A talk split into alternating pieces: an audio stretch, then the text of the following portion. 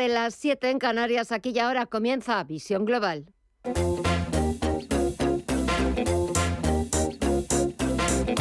Esto es Visión Global con Gema González.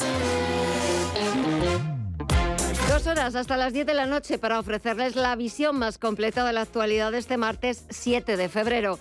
Enseguida vamos a buscar el análisis, lo vamos a hacer como todos los martes con Gabriel López, CEO de Inverdiz, en una sesión en la que las dudas han vuelto a imponerse entre los inversores, muy pendientes de esa intervención del presidente de la Reserva Federal, Jerome Powell, en un foro económico en Washington. Estas declaraciones de Jerome Powell al mercado europeo ya le ha tocado cerrado, pero es cierto que al principio sus comentarios han desatado las compras en Wall Street para después los principales índices estadounidenses girarse a la baja, aunque lo que estamos viendo es una gran volatilidad en Estados Unidos. ¿Y qué es lo que ha dicho Jerome Powell que ha desatado primero esas compras y después que los índices se hayan girado a la baja? Pues cosas como estas. Powell reconoce que no están buscando sorprender a los mercados con las decisiones que toma el Banco Central estadounidense y al igual que dijo tras la última subida de tipos de 25 puntos básicos de hace apenas unas semanas, insiste en que el proceso desinflacionista en Estados Unidos ya ha empezado, aunque todavía queda mucho trabajo por hacer. Pero es que antes que Jerome Powell y mucho más hawkish, hemos escuchado al presidente de la Reserva Federal de Minneapolis, Anil Kaskari, para quien los datos de empleo de enero en Estados Unidos son la prueba de que la Fed tiene trabajo por delante si quiere controlar la inflación y devolverla al objetivo del 2%. Por lo que Cascari pide subidas agresivas de los tipos de interés para lograrlo. Dice que los tipos deberían estar este 2023 en el entorno del 5,4%. En la misma línea, su colega de la Fed de Atlanta, Rafael Boxtick, Insiste en que su escenario básico sigue siendo que los tipos alcancen el 5,1%, en línea con las previsiones del consenso y que así al menos estén durante todo 2023, pero también todo 2024. Echamos un vistazo a las pantallas donde, como decimos, vuelve esa volatilidad porque de nuevo estamos viendo al sector tecnológico que está intentando recuperar posiciones. De momento lo hace de forma bastante leve. Tenemos al Nasdaq 100 sumando un 0,25% en los 12.495 puntos. El SP500 baja un tímido 0,09% en los 4.107 puntos y el Dow Jones de Industriales se deja cerca de medio punto porcentual en los 33.732 puntos. Estamos viendo mucha volatilidad, pero si echamos un vistazo al índice VIX de volatilidad, está bajando un 0,5% en los 19,33 puntos y lo que repunta es la rentabilidad exigida al Treasury americano al bono estadounidense a 10 años, un 0,7% es lo que está subiendo en el 3,65%. Vamos a ver qué es lo que está sucediendo en el resto de activos y empezamos ese repaso por las bolsas latinoamericanas. Mireya Calderón, muy buenas tardes. Muy buenas tardes, Gema. Pues hoy vemos a las bolsas LATAM con el Merval de Argentina cotizar en positivo, arriba un 0,85% hasta los 245.714 puntos. El Bovespa en Brasil pierde un 1,23 y cotiza en los 107.384 puntos. El IPSA chileno en los 5.269 puntos cae un 0,31% y el IPC mexicano los 53.631 puntos retrocede un 0,77%. Si miramos al mercado de visas y materias primas, ¿qué es lo que vemos aquí en el día de hoy? Estefanía Moni, muy buenas tardes. Muy buenas tardes, Mireya. Pues vemos dos panoramas completamente distintos. Por un lado, en el mercado de las divisas lo vemos en rojo, el euro se deprecia un 0,2%, mientras que el dólar se hace fuerte. Vemos al euro en los 1,07 dólares. La libra, por su parte, sin apenas movimientos en los 1,20 dólares y en las materias primas fuertes subidas en el petróleo. El barril de Bren repunta un 3,17% en los 83,54 dólares y el West Texas de referencia en Estados Unidos en los 76,92 dólares.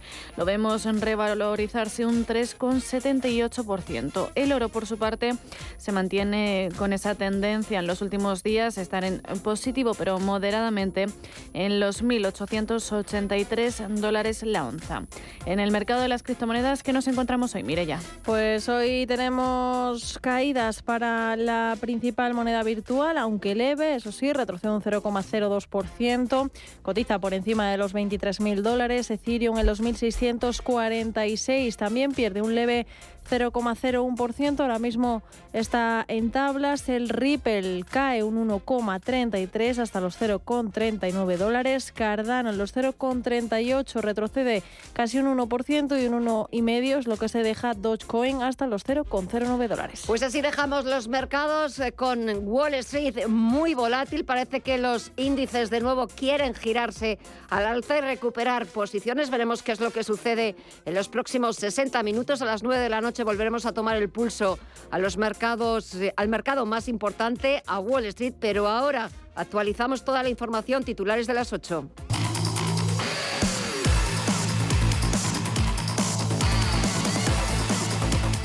Que empezamos con la subasta de letras a un año y seis meses que ha celebrado este martes el Tesoro Público, en la que ha adjudicado 5.063 millones de euros a un interés del 2,83% para las letras a 12 meses. En tanto que el de los títulos a seis meses se ha situado en el 2,685 nivel de julio de 2012. La atractiva rentabilidad que ofrece la deuda pública a corto plazo ha disparado la demanda de letras por parte de los inversores minoristas, sobre todo desde que el BCE, el Banco Central Europeo, Europeo empezó a subir los tipos. Las peticiones registradas en su web en enero ascienden a 1.100 millones de euros y solo la semana pasada se registraron solicitudes por importe de 300 millones. Y buenas noticias para ENCE porque el Tribunal Supremo ha acordado que el grupo papelero pueda permanecer en la ría de Pontevedra al avalar la prórroga de permanencia durante 60 años. La decisión judicial da oxígeno a la compañía que ante la previsión de que el Supremo confirmara las resoluciones de la Audiencia Nacional que en junio de 2021 dejó sin validez la autorización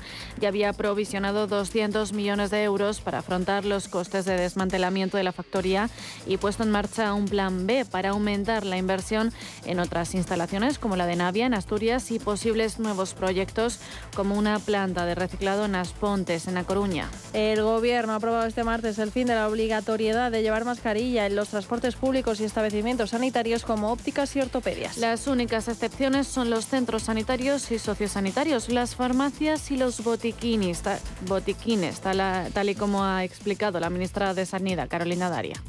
Por tanto, queda limitada la obligatoriedad del uso de las mascarillas a los centros y servicios sanitarios, a las oficinas de farmacia y a los botiquines. En cuanto a centros sanitarios, se mantiene igual, es decir, no es obligatoria para las personas que viven en esos centros sociosanitarios, sí lo es si es obligatoria para las personas que trabajan allí o para las personas que van de visita por eh, proteger la vulnerabilidad de las personas que allí se encuentran. La entrada en vigor será mañana, día 8 de febrero, con su publicación en el Boletín Oficial del Estado. La medida que será publicada mañana en el BOE supone la modificación del Real Decreto del 19 de abril de 2022. El uso de las mascarillas está regulado por el Gobierno desde mayo de 2020, cuando se convirtieron en un artículo de uso obligatorio para todos los mayores de 6 años. Y Francia vive este martes la tercera jornada de huelgas y manifestaciones organizadas por los sindicatos para protestar contra la reforma de las pensiones del Gobierno y que ya se tramita en el Pleno de la Asamblea Nacional. Al igual que en las dos anteriores convocatorias, los paros afectan sobre todo al transporte público la enseñanza o la energía, donde los trabajadores de la eléctrica estatal EDF han reducido la producción en cerca de 4.500 megavatios. El 20% de los vuelos previstos en el aeropuerto de Orly, el segundo del país, han tenido que ser anulados y en París solo dos de las 14 líneas de metro funcionan normalmente. El sindicato CGT anuncia casi dos millones de manifestantes menos que en la jornada del pasado 31 de enero y su secretario general Philippe Martínez avisa al presidente Macron de que juega con fuego.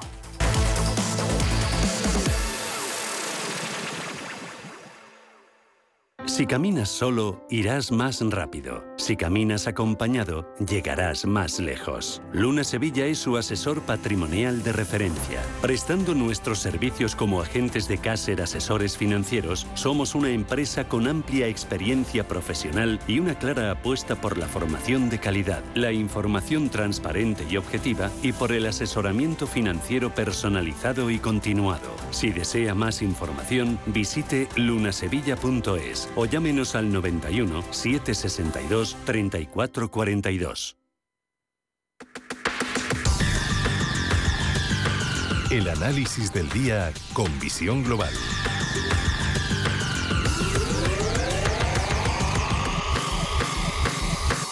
Y saludamos a Gabriel López, CEO de Inverdif. Muy buenas noches, Gabriel.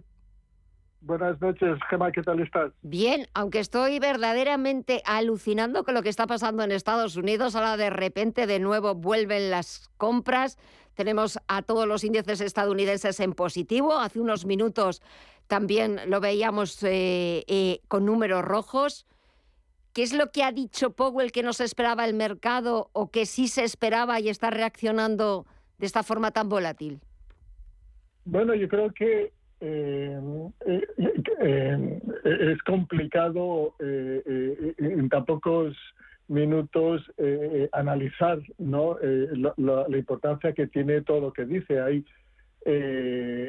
programas ¿no? que, analizan las veces que utiliza ciertas palabras y, el último análisis que, que hicieron eh, fue que utilizó la palabra desinflación más de 17 veces el miércoles pasado, ¿no? Y hoy en la entrevista le preguntaron si seguía eh, que, que si iba a seguir repitiendo las mismas veces esa palabra y dijo que sí, puesto que al final de cuentas lo que significa que es una bajada de la tasa de inflación y que es lo que está pasando, ¿no? Que hemos pasado del 10, del 8, estamos en el 6, se espera que se esté alrededor de 4 o 3 para final de año y de 2 el año que viene y parece que está bastante seguro de que ese es la trayectoria, pero obviamente es impredecible porque cualquier cosa puede pasar como sucedió el viernes pasado, que el dato de empleo fue mejor de lo esperado, está en el 3,5, pero también el dato de empleo, aunque el mercado se ha preocupado, ha demostrado pues que no hay una subida de, los costes salariales, que es lo que más eh, preocupa a la Fed en, en, lo que son los componentes de la inflación, además de la inflación de los de, servicios y de y de, y, de productos, ¿no? Eh, y son los servicios también los que los que tienen que bajar, ¿no? Sobre todo lo que hemos estado hablando que es el housing, lo que es el sector inmobiliario, los alquileres y, y las ventas, que sí que están bajando, pero en, en algunos datos eh, y sobre todo el dato que utiliza la Fed, que es el PCE, que es el defactor del PIB, ahí no se refleja. Pero bueno, eh, al final de cuentas, para unos el, discurso de, de, Powell del miércoles de la semana pasada fue dovish, ¿no? que fue amigo del mercado, pero para otra gente fue todo lo contrario, fue bastante hawkish porque dejó claro pues que la senda de subida de tipos todavía no se había terminado y yo hoy la vuelto a recalcar y hoy ha vuelto a recalcar también que si en cualquier momento necesitan subir los tipos de interés eh, más de lo que está descontando el mercado, lo harían. Al igual que hay otros especialistas y, antiguos miembros de la Fed que dicen que ya es más que suficiente todas estas subidas porque ya está la economía en contracción en términos de masa eh, monetario. En todos casos, bueno, el, el debate está ahí, el debate es si el mercado es eficiente o no es eficiente, eh, reflejando las condiciones reales del mercado a estos niveles. Lo cierto es, es que el, el, 10 años bajó, bajó al 3.30, ha vuelto a recuperar, el dólar también retrocedió, ha vuelto a recuperar, pero honestamente el SP500 se está comportando bastante bien. Está en el 4.130, estaba en 4.180 la semana pasada, bajó a 4.000 y ahora está ahí recuperándose y, está positivo, mejor dicho que el, que, el mercado lo está descontando de forma positiva. La volatilidad ha bajado un pelín, el 10 años está en 3,67 y estaba a 3,70 eh, hace poco, así que ha retrocedido algo. Aquí la clave, clave, clave es la curva eh, eh, de tipos entre la de corto y largo plazo, y esa sí que se ha ampliado un pelín a 79 puntos básicos, 80, eh, que estaba en, en, alrededor de 75, 73. Así que significa que el mercado, después de lo que ha dicho, sí que está descontando mayores subidas en, a corto plazo que en el largo plazo. Así que eh, lo, que ha dicho sí que el mercado sí que lo ha reflejado en lo que es la curva a corto plazo. Eh, eh, yo, creo que, que, el mercado está tranquilo, no está nervioso, tampoco hemos visto mucha volatilidad y, y al final de cuentas el, el, el, el, mensaje cuál sería, ¿no? Que el famoso soft landing, que el famoso aterrizaje suave eh, se está llevando a cabo y que está sorprendiendo al mercado y está sorprendiendo a los especialistas y, y que significa pues que esas probabilidades de recesión en el 65% pues cada vez son menores. Eh, ya no vamos a tener recesión aquí en Europa, como ya hemos dicho. La recuperación en China está siendo más, eh, eh, está siendo con mayor ímpetu de, de lo que se estaba esperando. Y después aquí y después en Estados Unidos sí que hay ciertos datos buenos y malos. Los PMI que también salieron fueron mejor de lo esperado el dato de desempleo también y bueno, pues el mercado ayer sí que empezó preocupado de que esto pudiese representar eh, mayores eh, un estancamiento en la inflación, de que se mantuviese a este nivel, de que no se, y que no bajase y que tuviésemos una recesión a final de año. En todos casos, bueno, el mercado está dividido, hay grandes especialistas, grandes casas eh, que, que, descuentan sí o sí una recesión a final de año, porque siempre que ha habido una, una curva eh, negativa como la que tenemos siempre termina en recesión y en otras casas pues descuentan que, que a pesar de lo que nos está diciendo el mercado pues el, el, el, aterrizaje suave va a suceder. Así que bueno hay para todos los gustos. Y tanto que hay para todos los gustos para todos los colores pero sí que es cierto que cada vez que habla Jerome Powell el presidente de la Reserva Federal verdaderamente ya no solo que los inversores estén pendientes, el mercado también está muy pendiente. Eh, tenemos la bolsa norteamericana que todavía está abierta, pero veremos a ver mañana cómo amanecen las principales bolsas europeas que, claro, cuando ha empezado a hablar Jerome Powell ya estaban cerradas y cualquier cosa también mañana puede suceder, incluso puede suceder en lo que queda todavía de negociación en Wall Street. Gabriel López, CEO de Inverdiv, gracias como siempre por el análisis. Cuídate mucho y nos hablamos el próximo martes. Un abrazo. Gracias, hasta luego. Adiós.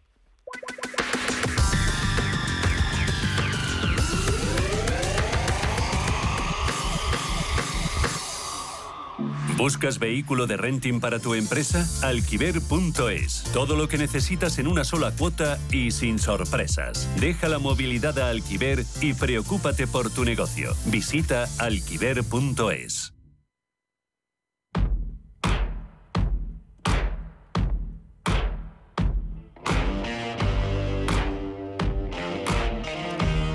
El cuidado del medio ambiente es algo que cada vez más nos preocupa a todos. De hecho, es uno de los grandes retos a los que nos enfrentamos como sociedad, porque las consecuencias del cambio climático son cada vez más evidentes. Debido a ello, cada vez son más las personas comprometidas con un mundo más limpio y verde. Y en este contexto son muchas las empresas que apuestan por mejorar sus procesos, promover cambios responsables y poner en el foco de su actividad el cuidado del medio ambiente. Fernando Luque es editor en morningstar.es y Mar Barrero es directora de análisis de Arquia Profim Banca Privada. Yo creo que hay tres factores muy, muy distintos. Primero, un factor de oferta más que de demanda. Quiero decir que Hoy en día el inversor particular no demanda tanto fondos ecológicos, pero las eh, gestoras sí que están lanzando productos de este tipo que llegarán tarde o temprano pues, al inversor particular. Luego también es un tema regulatorio y estoy pensando específicamente pues, en la SFDR que va a obligar, por ejemplo, a los asesores financieros a presentar productos, digamos, ESG o ASG a sus clientes que lo demandan. Y luego quizás sea un factor un poquito menos potente, pero por ejemplo toda la crisis energética que estamos viviendo sí que favorece también la eclosión de fondos ecológicos o por lo menos centrados en, en todo lo que llamamos la, la, transición energética. La verdad es que llevamos ¿no? varios años en los que todo lo que tiene que ver con la transición ecológica, todo lo que tiene que ver con una economía mucho más sostenible, ha ido tomando importancia dentro de, la sociedad y desde luego por parte de, los gobiernos pues se lo han empezado a tomar en serio, sobre todo desde el año 2020. Eso ha favorecido pues, a todos los fondos que invierten en sector ecología, en sector de energías alternativas y ha hecho que fluyera mucho dinero, muchas inversiones hacia este tipo de compañías. Todo esto nos beneficia por una doble vía. La primera es bueno para la sociedad en general por los beneficios que proporciona y la segunda en términos económicos. Y es que la categoría de fondos de inversión de ecología, que recoge aquellos productos que invierten en energías renovables, protección al medio ambiente y el cambio climático, se sitúa como la más rentable en los últimos cinco años, con una rentabilidad de un 87,66% en este periodo, lo que supone un 13,41% de forma anualizada. Fernando Luque. En el año 2022 eh, los fondos ecológicos pues no lo han hecho especialmente bien respecto a los fondos tradicionales. ¿Por qué? Porque el sector que destacó el año pasado fue precisamente el sector energético, que es uno de los sectores, digamos, con menos peso en las carteras de los fondos ecológicos, ¿no? Y por eh, razones obvias, ¿no? Hay, digamos, una descarbonización de las carteras de los fondos ecológicos que ha hecho que pues no se han beneficiado de la subida de rentabilidad del sector energético. Ahora bien, a cinco años yo creo que no hay que centrar la mirada en la rentabilidad, sino más bien en el hecho de que pues, este tipo de fondo puede pues, responder a lo que buscan determinados inversores.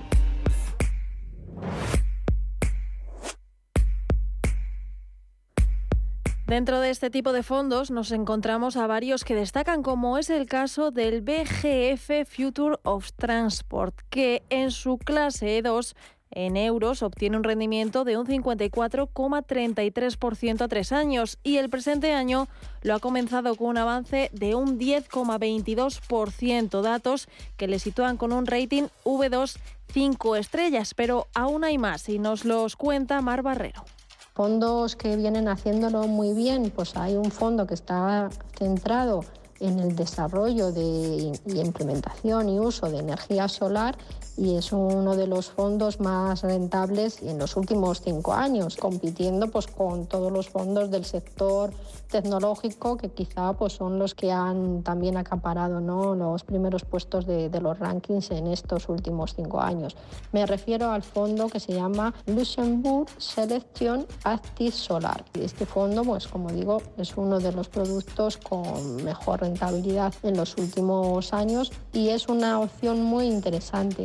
Por su parte, el WWF Stock Environment EUR R01 BTA acumula una rentabilidad a tres años de un 52,03%, siendo esta de un 4,06 a un año. El fondo artículo 9 SFDR invierte en todo el mundo, principalmente en empresas del ámbito de la tecnología medioambiental. Pero Ferran Belmonte, analista de fondo de fondos de Tre Asset Management, nos dice otros ejemplos. Destacaríamos alguno de renta fija que las gestoras lo que han hecho es, en el caso de PIMCO, por ejemplo, eh, han sacado un fondo paralelo al que al famoso PIMCO Income, pero con características ESG. Y luego el de, por ejemplo, el de Roders también, el, el Roders Eurocrédito, que también tiene, tiene su versión ESG, donde aplican todo el proceso de inversión de, la gestora pues aplicado a, la parte de sostenibilidad. Por su parte, el Nordea 1 Global Climate and Environment Fund en la clase BC en euros logra un avance a cinco años de un 70,16% y de un 3,17% en lo que llevamos de 2023, con una volatilidad a un año de un 21,77%. Pero Mar Barrero nos sigue dando ejemplos me parece pues, eh, muy interesante también el fondo de, Guinness, el Guinness Sustainable Energy, que bueno, pues invierte también en mezcla, ¿no? Ahí hay energía solar, energía eólica, y bueno, pues también es una idea muy interesante para, para diversificar dentro de esta temática.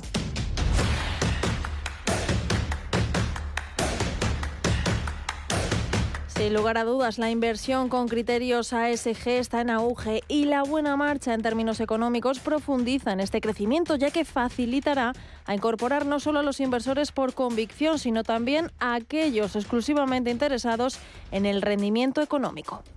Pienso ¿no? que en las carteras de los inversores tiene que haber un pequeño porcentaje en fondos de, de estas características. Han dado muy buenos rendimientos en el pasado, sobre todo en estos últimos cinco años, con la excepción de del pasado ejercicio, donde bueno, pues la verdad es que la mayoría de los inversores se centraron más en invertir en petróleo y en gas, pero sigue siendo ¿no? todo lo que tiene que ver con las energías limpias y, las energías alternativas las que tienen ese mayor potencial de, de, revalorización de cara a los próximos ejercicios. Y además, bueno, cada vez se van incorporando nuevas alternativas.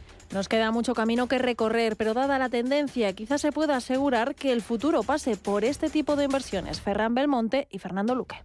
Esto ha venido para quedarse, la regulación se ha cambiado y ahora en marzo volveremos a ver otro cambio y esto no va a tirar para atrás. Primero porque todas las, o gran parte de las gestoras ya se han adaptado a ello, lo han incluido en el proceso de, inversión y luego porque las compañías también están haciendo esfuerzos en, en, ese sentido. Yo estoy convencido de que sí, especialmente pues el segmento de transición energética. ¿no? Está claro que eh, vamos hacia una transición energética que ya es imparable, ¿no? y no solo hablo de España, hablo de Europa, hablo de los países occidentales. Entonces, una tendencia que no va a parar y que eh, se va a ir desarrollando, yo creo que de forma muy potente en los próximos años. El mundo es un lugar enorme que hay que cuidar, algo que hasta hace bien poco no teníamos en cuenta. Las cumbres del clima, las manifestaciones, los influencers, todo gira alrededor de lo mismo, el cuidado del medio ambiente, por lo que nos lleva a pensar que los fondos ecológicos no solo son el presente, sino que también serán el futuro por todo lo que queda por hacer.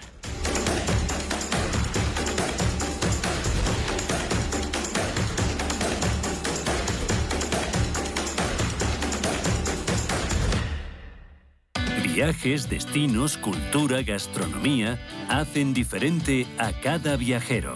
Recorre el mundo cada semana con nuestro programa de viajes Clase Business. Descubre los mejores destinos de lujo y experiencias exclusivas de una manera diferente. Cada sábado de 12 a 1 del mediodía, escucha Clase Business con Elena Fraile en Radio Intereconomía. Información internacional.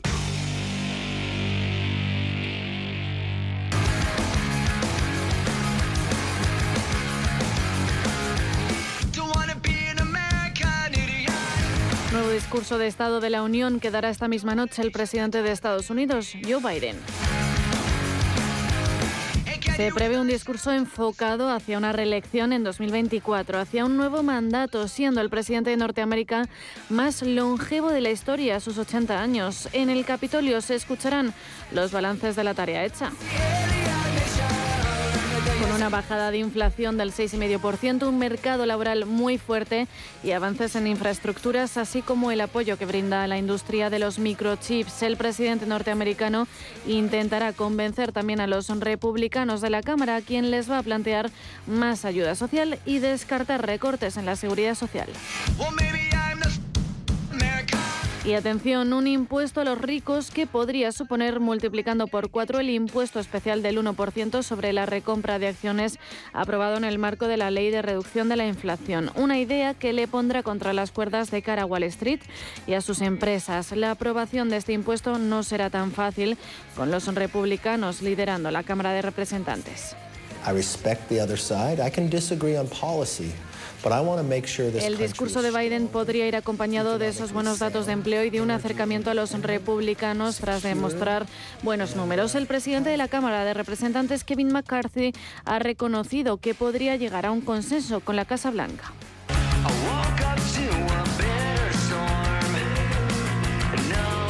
Estados Unidos un nuevo tema preocupa y en exceso. Es el techo de la deuda que ha alcanzado su tope al superar la barrera de los 31,4 billones de dólares. Con esta cifra rebasó su límite legal de endeudamiento, es decir, la cantidad de dinero que el gobierno estadounidense está autorizado a pedir prestado para hacer frente a sus obligaciones legales. Y en este sentido, la secretaria de Estado Janet Yellen ha advertido que puede ser peligroso. Dice que si Estados Unidos no pagara sus deudas, produciría una catástrofe económica y financiera. Cada miembro responsable del Congreso debe aceptar elevar el techo de la deuda. El ala republicano exigirá profundos recortes de gastos a cambio de aumentar ese límite, el de la deuda. Según un sondeo publicado este martes por el centro Pew Research, la mayoría de la población estadounidense cree que reducir el déficit es una prioridad. La inflación, como hemos dicho, será uno de los temas más relevantes, pero también lo serán la aparición de los documentos clasificados en la segunda residencia de Biden. Un discurso de Estado de la Unión que estaremos siguiendo muy pendientes, en el que el presidente podría anunciar su candidatura a renovar el mandato.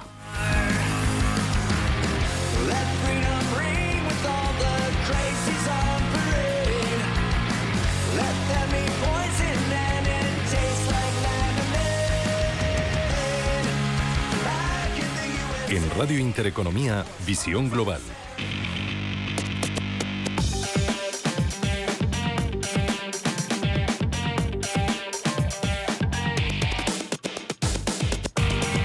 Ahora echamos un vistazo a las portadas de los diarios internacionales. En el Reino Unido, The Guardian destaca que el primer ministro, Rishi Sunak, remodela su gobierno tras algo más de 100 días en el Ejecutivo. Para empezar, será Greg Hans, el nuevo presidente del Partido Conservador, anterior ministro de Comercio. Lee Anderson será vicepresidente conservador.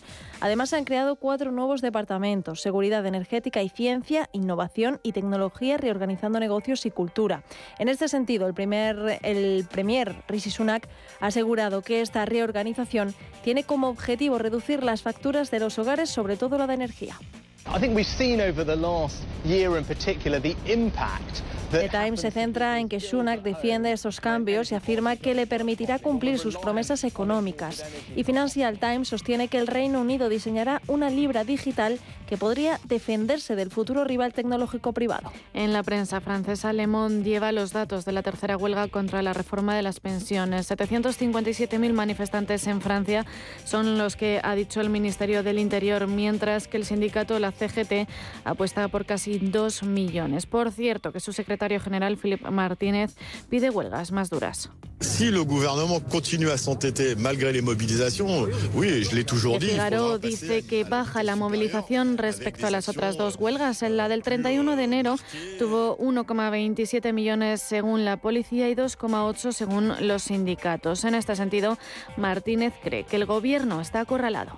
El gobierno est, acculé, euh, il est el económico Leseco sostiene que Francia sufrirá el peor déficit comercial de su historia en 2022. En Alemania, el Frankfurter Allgemeine se pregunta por qué sus vecinos franceses se oponen tanto a la reforma de pensiones de Macron y el Handelsblatt titula Google quiere conquistar el mercado del automóvil con los mismos trucos que los smartphones. Al otro lado del Atlántico, los diarios se ocupan de dos asuntos principales Turquía ha declarado el estado de emergencia en las zonas más afectadas. Además, esta noche a las 3 de la madrugada, hora española, tendrá lugar el discurso de Estado de la Unión en el que los medios apuntan a un nuevo impuesto a los ricos. Y The Wall Street Journal habla del déficit comercial de Estados Unidos en 2022, que sube al 12,2%, en 948.100 millones de dólares frente a los 845.000 millones de 2021. Y terminamos con la prensa latinoamericana. El Clarín argentino concreta que el país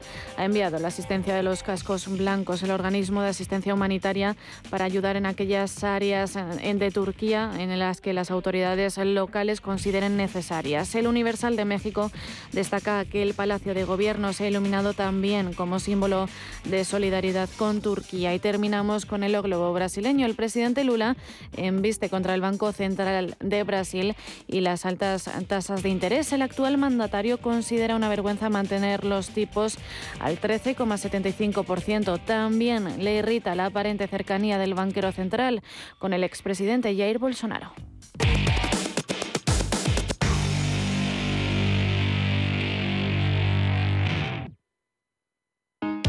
Si te da por cambiar de banco, Santander te lo pone fácil. Hacerte cliente es tan sencillo y rápido que lo puedes hacer estés donde estés, que para algo es una cuenta online.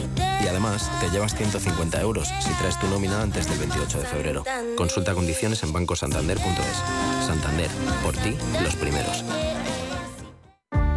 Podría pedirme viajar a Roma, Lisboa, Londres o París, pero este San Valentín me pido pasarlo contigo. Y también te puedes pedir unas Adidas Originals Niza Low por solo 69,95 euros. El próximo 14 de febrero te pido por San Valentín, porque el amor bien merece un día. El corte inglés, en tienda web y app.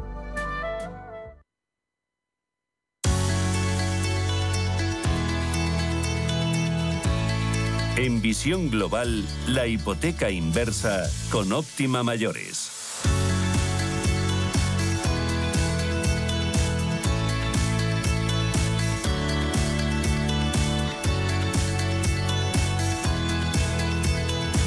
Seguimos buscando, como todos los martes, alternativas, soluciones financieras para que ustedes, los mayores, los que nos están escuchando, o también muy importante, sus familiares, que son los que después también intervienen y participan en esa decisión, sobre todo soluciones, alternativas, propuestas financieras para mejorar la calidad de vida en la jubilación. Porque sí, porque hoy en día contamos con una empresa que ha hecho una enorme apuesta por lograr que los mayores de 65 años en España contemos, cuenten con esas alternativas financieras para mejorar la calidad de vida en la jubilación. Tenemos hoy en el estudio a Íñigo Hernández Alessanco, que es el director de desarrollo de negocio de Óptima Mayores, una empresa ya muy conocida por nuestros oyentes y que ha asesorado a más de 40.000 personas para poder complementar su pensión a través de la hipoteca inversa, un producto llamado a convertirse en una alternativa habitual para la planificación de la jubilación y de la que en los siguientes minutos les vamos a poner ejemplos para que se den cuenta de lo ventajoso que es la hipoteca inversa. Íñigo, muy buenas tardes. Muy buenas tardes, Gema. Muchas ¿Qué tal la semana? Pues muy bien, con mucho trabajo, afortunadamente. Afortunadamente. Mucho trabajo, sobre todo trabajo de cara a, a esos mayores, de cara a nuestros silvers, a nuestra generación senior. Yo les estaba comentando que vamos a poner ejemplos para que nuestros mayores, pero también los familiares, que son muy, muy importantes en esta ecuación, eh, descubran por sí solos cuáles son las ventajas, en qué consiste una hipoteca inversa. Y yo creo que la mejor manera, Íñigo, siempre es poniendo ejemplos. Pues seguramente sí. Eh, vamos a poner un ejemplo. Eh, una persona que tiene 75 años y una casa de 400.000 euros pues esta persona puede recibir de golpe a la firma el día que hace la hipoteca inversa 130.000 euros que puede disponer como quiera. Es decir, no tiene que justificar para qué tiene que utilizar esos 130.000 euros. Entonces, no tiene que devolver nada a la entidad. No es como una hipoteca normal, que tú luego todos los meses tienes que ir devolviéndola. Aquí te olvidas, ¿eh? Eh, porque no es exigible hasta después del fallecimiento. Entonces, la persona que hace la hipoteca inversa, disfruta de ese dinero, que además es libre de impuestos, hace con ese dinero lo que quiera o lo que necesite, y el día de mañana los herederos van a heredar esa vivienda, que valdrá los 400.000 más lo que se ha revalorizado, con la deuda, que sean pues, los 130.000 más eh, los intereses. ¿Qué suelen hacer los herederos? Pues eh, muchas veces venden la casa, saldan la deuda y se quedan con la diferencia. Pero si quieren mantener la casa, podrían. ¿Cómo? Pues pueden solicitar ya una hipoteca normal para cancelar la hipoteca inversa o si tienen sus propios ahorros, pues cancelar la hipoteca inversa con, los ahorros que tengan. Importante, eh, como digo, no es exigible hasta después del, fallecimiento, pero si se quiere, se puede cancelar anticipadamente. ¿eh? Es decir, pues eh, si uno contrata, en este ejemplo, por ejemplo, con 75 años, pues cuando llega a los 85, decide que a lo mejor quiere irse a una residencia o a un piso tutelado, pues puede vender la casa, cancela la hipoteca inversa y con la diferencia, pues lo utiliza, pues por ejemplo, para eh, pagarse la residencia. O sea que es una, digamos que es una manera de convertir tu casa en una fuente de liquidez en la jubilación. Es como convertir tu casa en un plan de pensiones, de manera inmediata. Fíjate, eso es algo que muchas veces no caemos. Tenemos eh, pues casas o somos propietarios, nos acordamos de ellas pues cuando empieza a subir el Euribor y suben las hipotecas a tipo variable, pero sobre todo en nuestros mayores que ya afortunadamente muchas de sus casas ya son suyas, ya son de su propiedad, no nos damos cuenta de la joya o del filón que tenemos al tener una propiedad. Efectivamente, al final es, como digo, es, una hucha. La casa, tú, como bien dices, pues con mucho esfuerzo te has comprado una casa y llega un determinado momento en el que te puedes beneficiar de todo el ahorro que tú has acumulado en forma de ladrillo. Eh, ¿Cómo? Pues, pues a través de, la hipoteca inversa, como hemos dicho, eh, que es un préstamo, pero efectivamente es, es una manera de, de, disfrutar de la casa, no solo porque sigues siendo propietario, sino porque te da una liquidez, es como, como liberar parte del ahorro que está ahí acumulado para, para hacer lo que tú quieras. ¿no? Es cierto que yo creo que poquito a poco, y gracias también al esfuerzo y al magnífico trabajo que hacen en Óptima Mayores, por cierto, nos pueden estar escuchando y decir, ¿cuánto me podrían dar por mi casa? Pues se lo ponemos fácil, porque en la web optimamayores.com tienen una calculadora muy sencilla de utilizar que les va a permitir hacer el cálculo de lo que supondría contratar una hipoteca inversa. Y si no, si quieren, porque no sean tanto de Internet y prefieran el trato directo, pueden llamar al teléfono 970 70 77. Yo decía Íñigo al principio... Pero, un, segundo, Gema, porque has dicho una cosa, nos pasa muchas veces, ¿no? Es el, dinero que puedes conseguir eh, por nuestra casa, ¿no? O sea, hay que, hay que em, destacar que no es a cambio de la casa el dinero que recibes, porque la, vivienda se utiliza únicamente como garantía. Es decir, tú es un préstamo, entonces tú recibes un dinero y la, digamos que la garantía que tiene el banco de que le devuelvan el dinero es la casa. Es la casa. ¿Vale? Pero está pensado para que la deuda sea siempre inferior al valor de la casa. Es decir, pues en este caso, del ejemplo que hemos puesto, la persona de 75 que recibe 130.000 euros, no es a cambio de su casa. ¿Por qué, digo Porque esto? Va a seguir disfrutando de claro, la casa sigue siendo suya y sus herederos van a heredar una casa que vale más que, la deuda. ¿eh? Con lo cual, eh, no es a cambio de la casa, sino que es como liberar parte del ahorro que está ahí acumulado, del valor de la casa. Sí, sí, no, la casa va a seguir siendo de su propiedad, no hay ningún cambio de escrituras ni, ni, nada por el estilo. No, hombre, en la escritura vamos, se, inscribe la hipoteca, lógicamente. Sí, sí, pero la casa sigue siendo tuya. El titular sigue siendo, exacto, de, esa persona. Luego volvemos a incidir porque quiero también, Íñigo, que nos hables de las ventajas, porque es verdad que ahora afortunadamente en el mercado hay muchas opciones, muchas propuestas, pero bueno, pues eh, en qué consiste la hipoteca inversa y sobre todo en qué es ventajosa o qué ventajas tiene frente a otros modelos. Y lo que te iba a comentar antes es que es cierto que ahora poco a poco, gracias a vuestro trabajo, cada vez se va escuchando más, la gente se va familiarizando más con la hipoteca inversa, ya no hay letra pequeña, eh, hay eh, pues que te van a engañar para nada, es absoluta transparencia. Pero, por ejemplo, en otros países europeos, ¿cómo funciona? Pues mira, lo has dicho muy bien porque, primero, nosotros en Optima nuestra labor es precisamente la de, asesorar e informar a la gente para que tome una decisión totalmente informada. ¿eh? Eh, y ahí hacemos un estudio eh, con diferentes alternativas para conseguir liquidez a partir de la vivienda. Y en España es verdad que todavía, aunque es un producto que está bien legislado desde el año 2007, pues todavía estamos muy lejos de países como Reino Unido, donde se hacen pues más de 45.000 operaciones de estas al año, que eh, los oyentes dirán, claro, es que hay mucha más población mayor en Reino Unido, es verdad, pero el porcentaje de propietarios es muy inferior al de España. Quiero decir con esto que el, mercado potencial es, muy similar, porque aquí el 90% de los mayores de 65 años tienen una vivienda en propiedad. Eh, y sin embargo, se conoce muy poquito el producto de hipoteca inversa.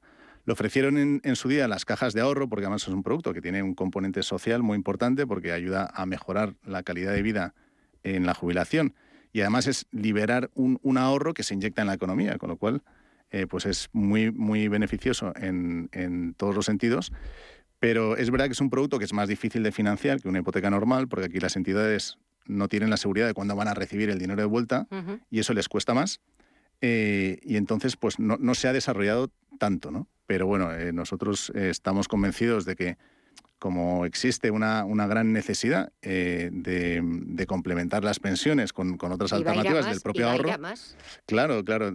nosotros estamos convencidos de, que Reino Unido es un, pues un claro espejo en el que nos podemos ver ¿no? en, el medio plazo.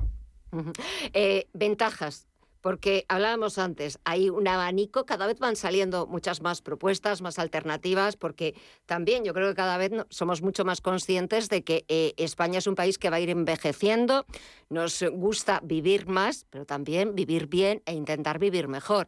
Frente a las demás propuestas que hay en el mercado, en nuda propiedad, etcétera, a ver, ¿cuál es la ventaja de la hipoteca inversa? Bueno, Sin desmerecer a las demás, pero simplemente ver las ventajas de esta propuesta, de lo, lo que, hipoteca inversa. Lo que es importante asesorarse bien porque cada caso es un mundo diferente. Entonces, em, una, una, alternativa como puede ser la hipoteca inversa puede ser la mejor opción para mucha gente, pero no, necesariamente siempre es la mejor. Entonces, eh, lo que debe hacerse es un asesoramiento eh, previo en el que veas las diferentes alternativas que hay para tu caso concreto y a partir de ahí decidir. Es decir, que no hay una máxima de decir es que la hipoteca inversa es mejor como tal. No, depende de cada caso. Ahora bien, como norma general, eh, la hipoteca inversa es la alternativa que te permite obtener esa liquidez de tu vivienda sin renunciar a seguir viviendo en tu casa y la casa sigue siendo tuya. Que esto sí que es una gran diferencia pues con la venta de la nueva propiedad o la venta con alquiler, que son alternativas que se consigue dinero también para y puedes seguir viviendo en tu casa, pero la diferencia es que dejas de ser propietario. Entonces, ¿qué es lo que ocurre? Pues primero, que la hipoteca inversa es una operación que se puede cancelar. Lo que decíamos antes, oye, el día de mañana pues tú mm, quieres eh, vender la casa, pues la puedes vender y cancelas la hipoteca inversa. Y no es, no es una última opción, es decir, que eh, tú puedes contratar hoy una hipoteca inversa y el día de mañana la puedes vender, la casa, eh, me refiero, puedes hacer una venta de nueva propiedad o puedes hacer una venta con alquiler, siempre cancelando la hipoteca inversa previamente. Y luego tiene otro componente muy importante, que es que como la casa sigue siendo tuya, y en el medio plazo lo normal es que las casas se revaloricen, esa revalorización puede compensar en parte o en todo el coste financiero de la propia hipoteca. Con lo cual, eso es muy beneficioso también para los, para los herederos, lógicamente. Para, bueno, para los herederos o para el propio titular. Porque pues, el otro día veíamos un caso eh, de, una, de una clienta que hizo una hipoteca inversa hace 11 años eh, y a día de hoy, o sea, lo que debía de hipoteca inversa era mucho menos que lo que se había revalorizado su casa ya no hablo solo de los intereses, sino de los intereses más el principal, ¿no?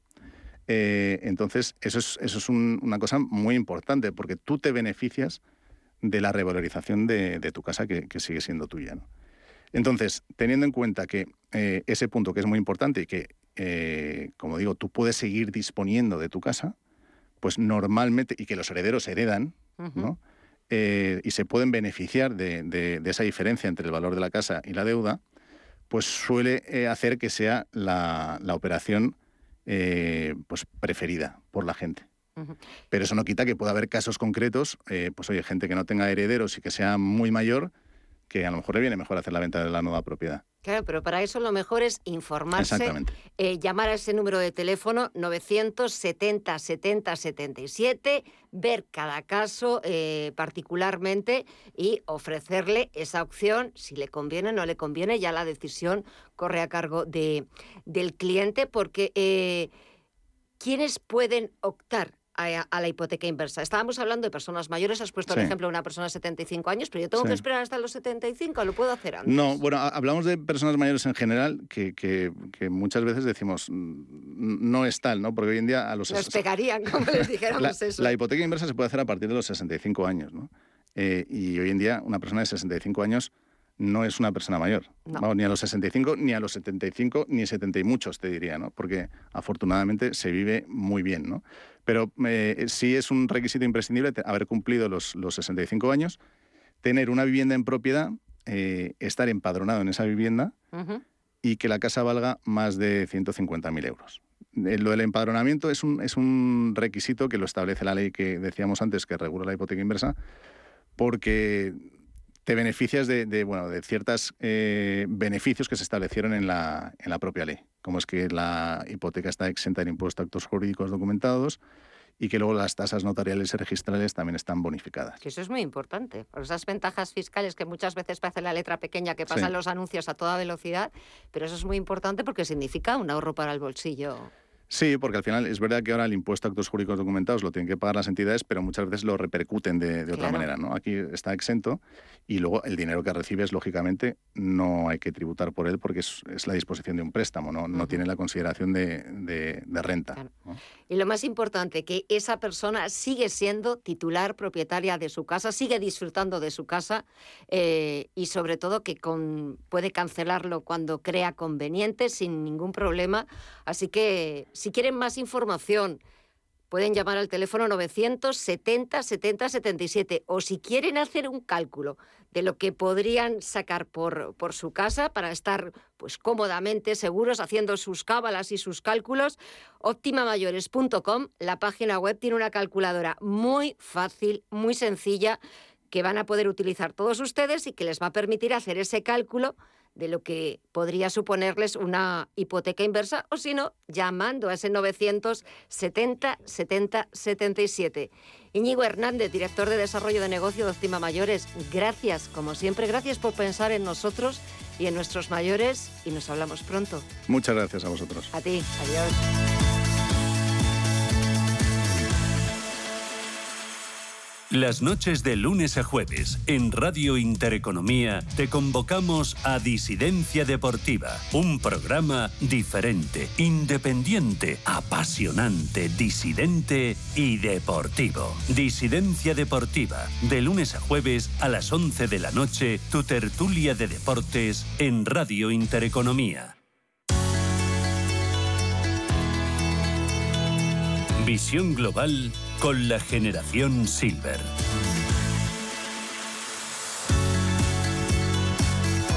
Y este martes 7 de febrero se celebra el Día de la Internet Segura y seguimos preocupándonos de nuestros mayores, de los seniors, porque en los próximos minutos nos va a ayudar a, a tomar algunas de las precauciones que todo usuario debemos seguir para asegurar nuestra seguridad y lo vamos a hacer con Eusebio Nieva, que es director técnico de Checkpoint Software para España y Portugal, que es un proveedor líder especializado en ciberseguridad a nivel mundial.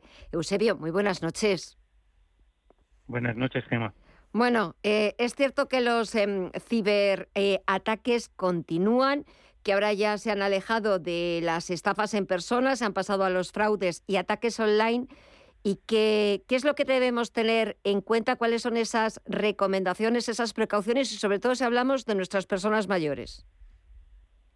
Bueno, a ver, tenemos que tener en cuenta y tenemos que considerar que a día de hoy eh, eh, existen dos tipos de ataques principales. Unos los dirigidos, es decir, que buscan específicamente un sector de personas, que estamos viendo que también crecen con respecto a lo que son las personas mayores por su vulnerabilidad. Y luego los que son indiscriminados, que pueden atacar a sí mismo pues a las personas más mayores. Entonces, eh, lo que tenemos que tener en cuenta es todas las normas de higiene, de, de, contraseñas, de uso de contraseñas, no reutilizarlas, en aquellas cosas que son muy importantes tener una contraseña de, y además una segundo segundo factor de autenticación.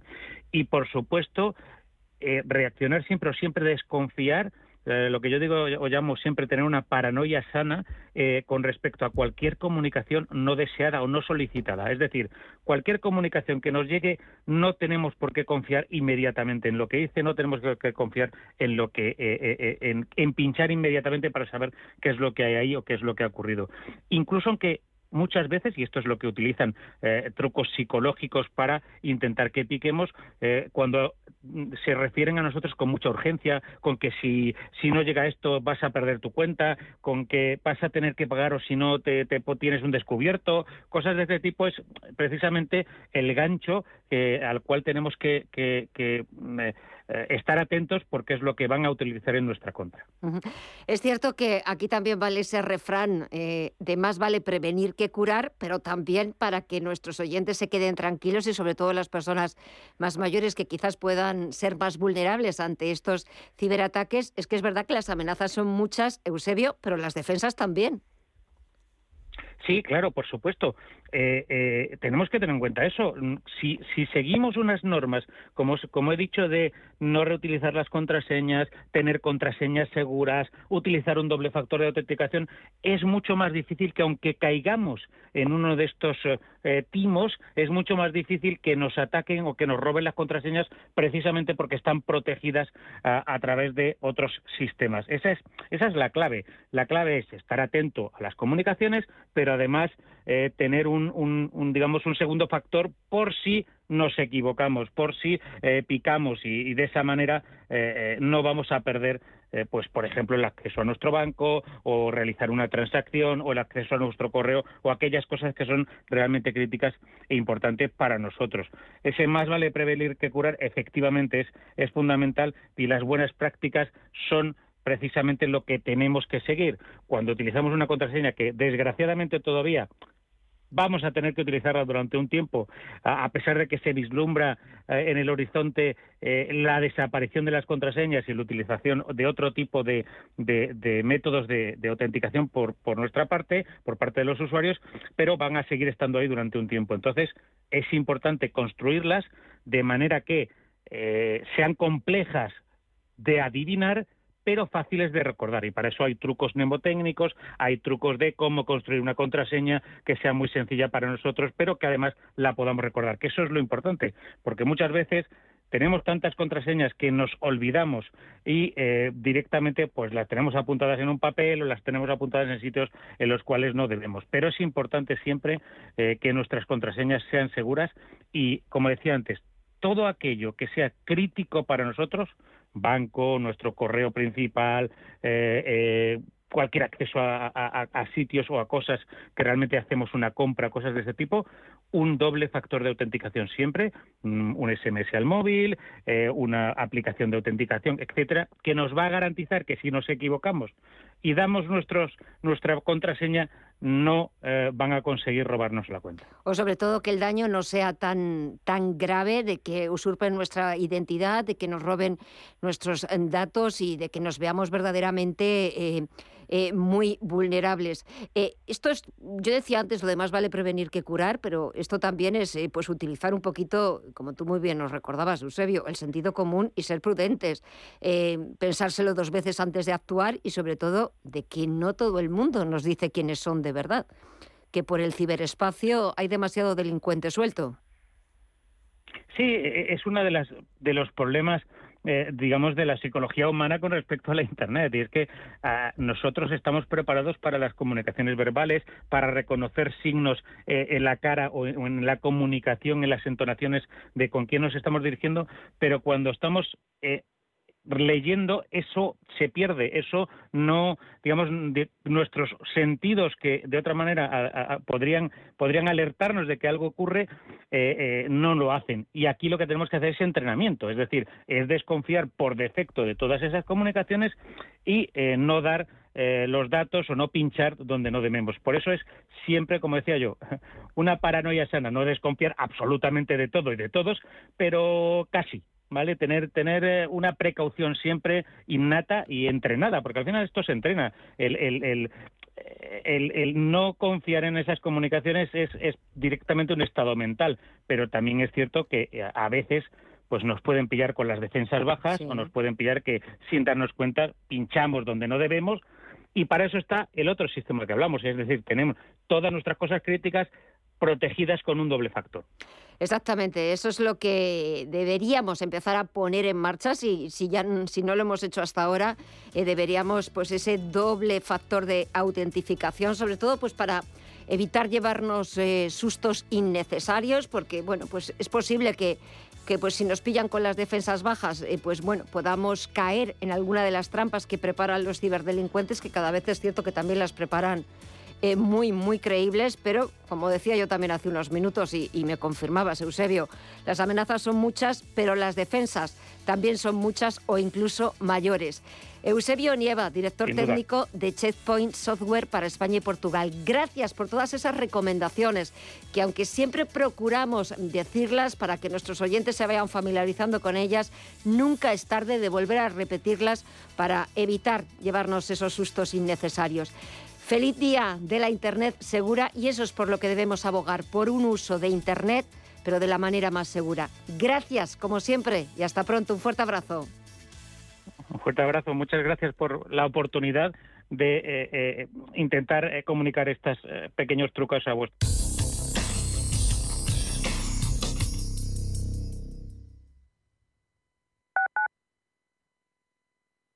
WeCity es la plataforma de inversión inmobiliaria mejor valorada de Europa. Con WeCity, nuestros inversores ya han obtenido rentabilidades netas anuales superiores al 15% en plazos de entre 6 y 18 meses. ¿A qué esperas para rentabilizar tus ahorros? Llama al 628 53 40 63 o entra en wecity.io.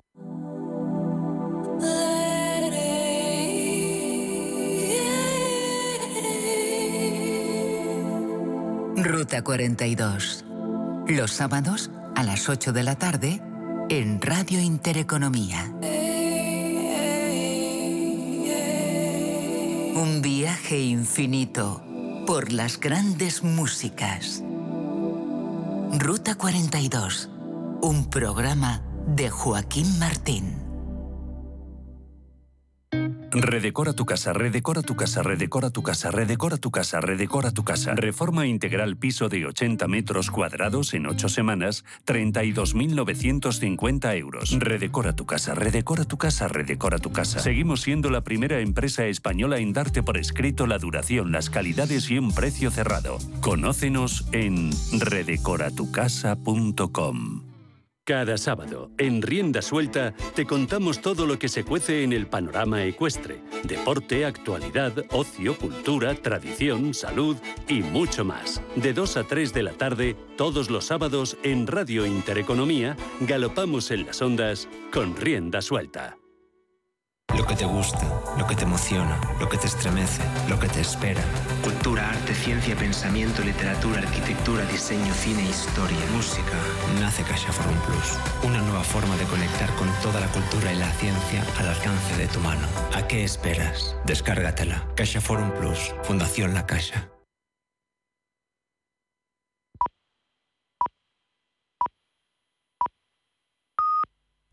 Son las